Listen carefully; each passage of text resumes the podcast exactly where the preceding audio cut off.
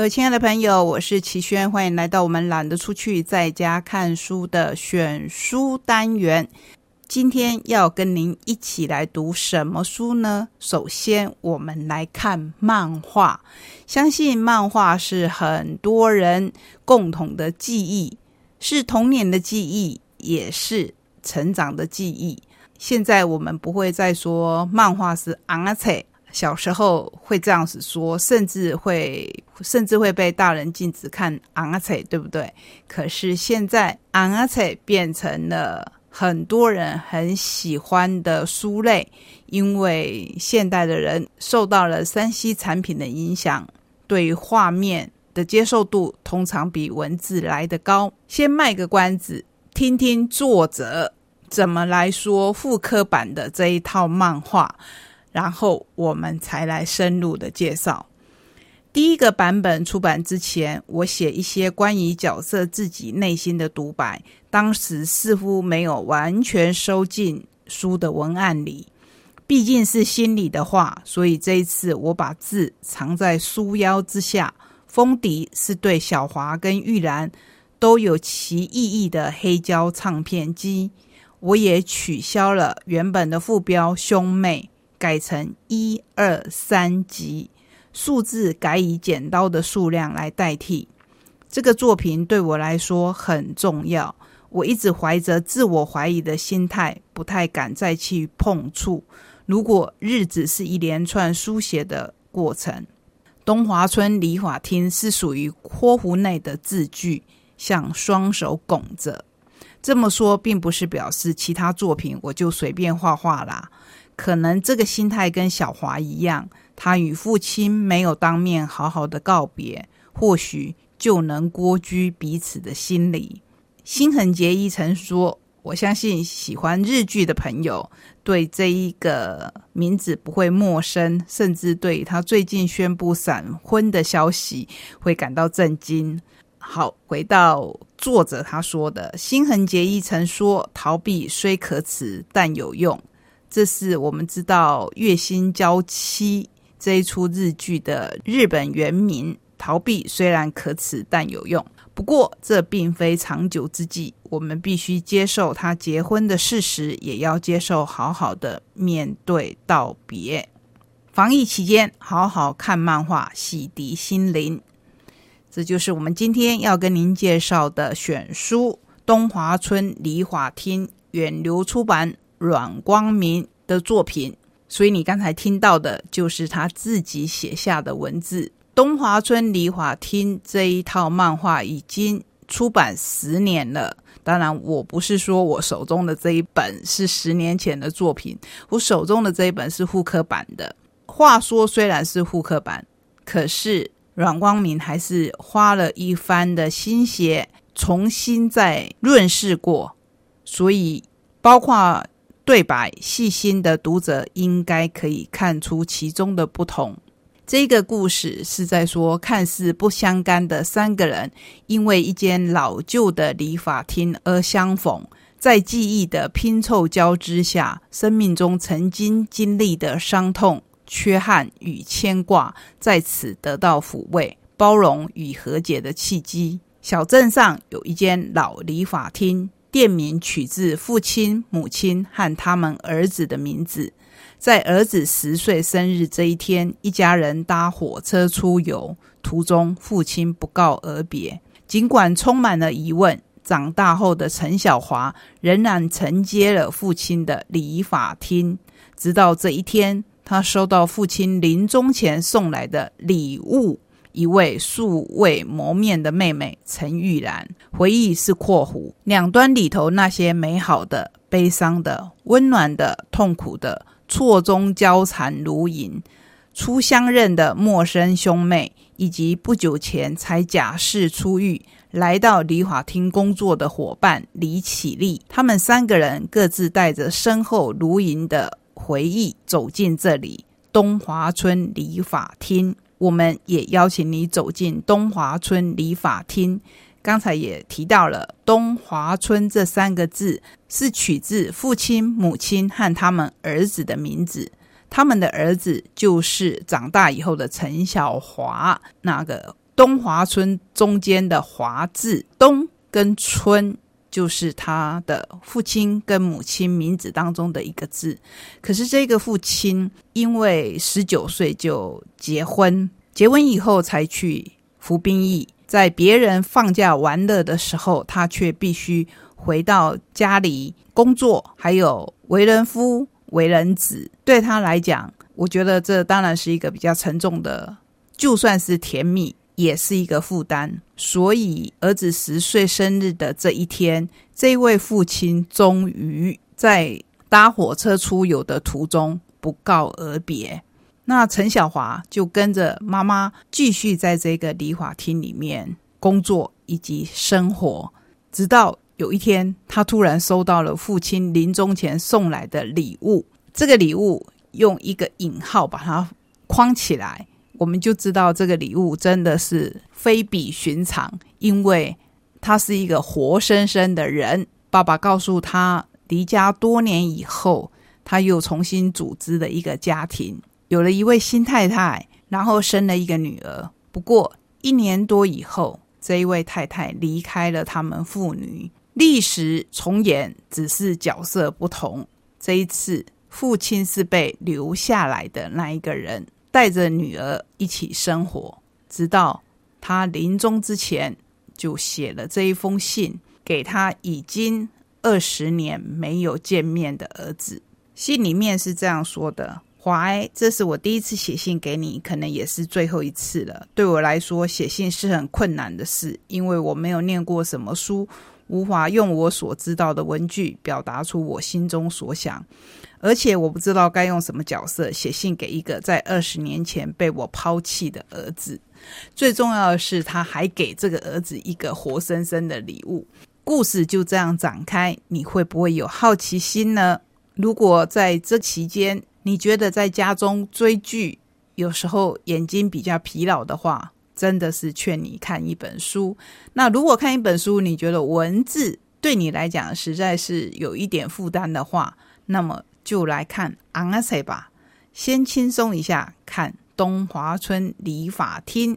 阮光明呢是之前用酒干妈点这一出电视剧的原著漫画作者，同时东华村理法厅其实也曾经改编成戏剧。如果有兴趣的朋友，应该在网络上也可以找得到，那不妨也找来看一看。我相信让你对这部漫画会更有兴趣。今天要为您介绍的第二本选书叫做《万能电源》，我的便利，你的过劳，超商的社会代价。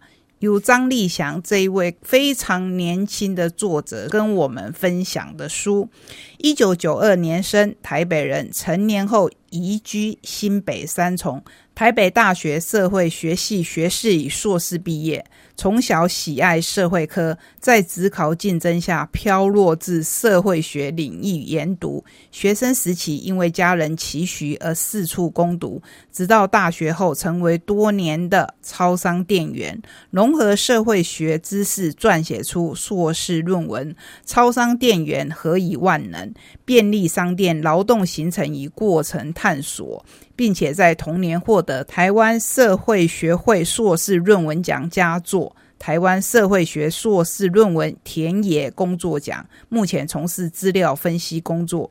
出社会以后，体认到时间的不足，对于过去花费太多时间挣钱感到懊悔。目前积极规划未来的人生愿景。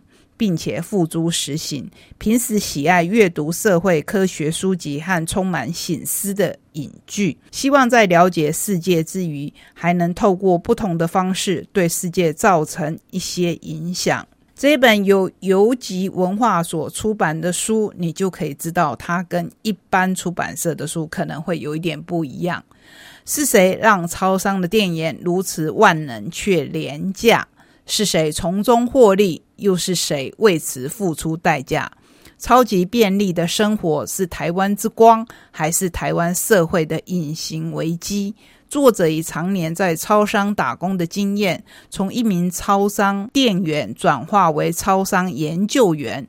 运用社会学的观点解析第一线超商店员的工作日常，从以下三大面向揭露万能店员的现象：第一，超商的设计如何让店员必须做很多的事情；第二，为了让消费者感到便利，超商店员如何变得过劳？第三，消费者对便利的无止境要求将会造成什么样的社会代价？这是作者在书里面说的一句话。我们对于便利无止境的要求，正在吞噬着许多人的工作现场，让他们陷于无边无际的忙碌之中，包括我们自己。我对这本书非常的有兴趣，我相信各位听到我介绍这一本书，应该脑中。马上浮现的就是便利商店，在你我的印象当中是什么呢？是什么都买得到，是或许贵一点，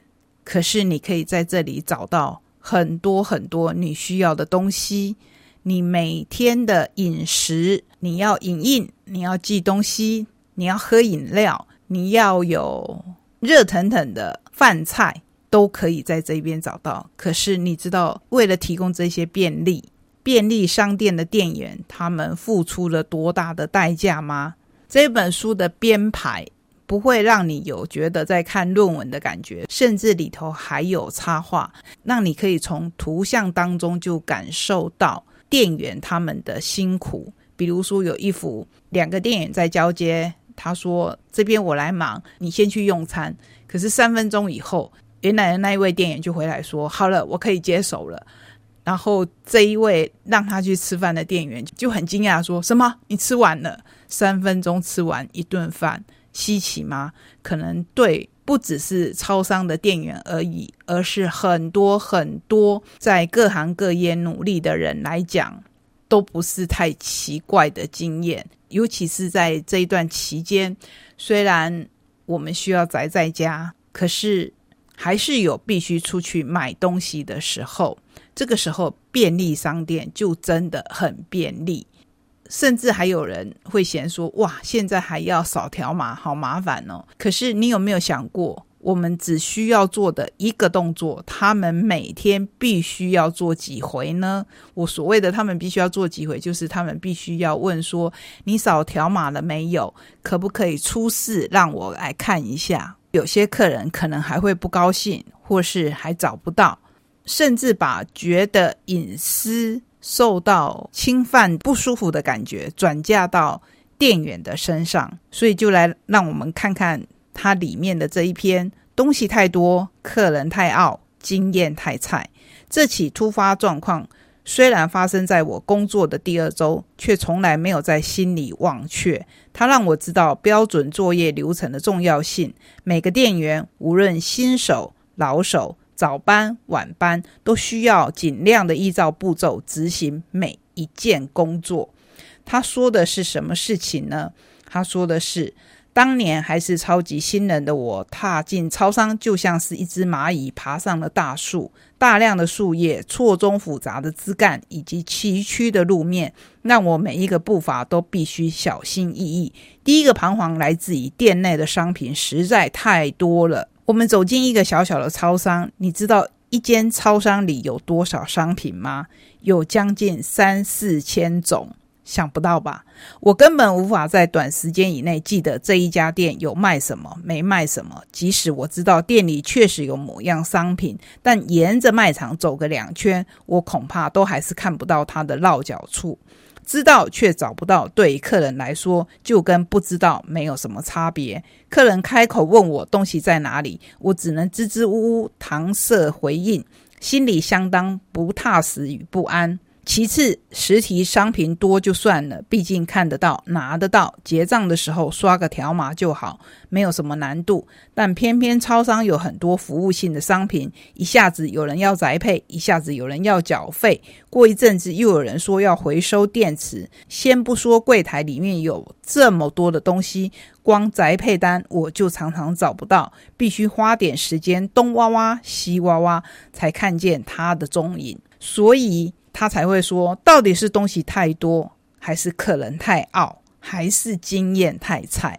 短短的文字是不是就能让你感受到一位超商人员他平常工作所承受的压力。我常常说，便利商店的店员真的是万能的店员，尤其在他们后来不断的推出新产品，像咖啡、珍珠奶茶、双麒麟、现压三明治、烤地瓜等等，你原本想都想不到的，居然都可以在二十四小时营运的便利超商找到。那你有想过他们的薪资到底是多少吗？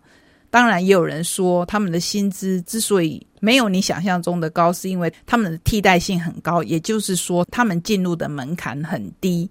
不过，当你看到这边的时候，会不会有一点犹豫？下一次，当你觉得有一点不耐烦的时候，希望你可以多一点耐心。虽然我只有时间跟你分享这一小段，可是其实我最想要表达的是这样的温度。不管是刚才的东华村理发厅，以及以及这一本万能电源。我觉得它刚好形成一个非常强烈的对比，因为阮光明画过用酒干妈店，他说在这个干妈店里没有二十四小时的服务，可是却有永远的温暖。我们反过来看万能电源，他们是有二十四小时服务的，那你有感受到他们的温度了吗？其实我觉得。服务业真的是很辛苦的一个行业，尤其是在现在这个时期，是我们最需要的行业之一。那么，请大家在不得不出门的时候，也传达一些温度给他们吧。谢谢他们为我们所做的服务。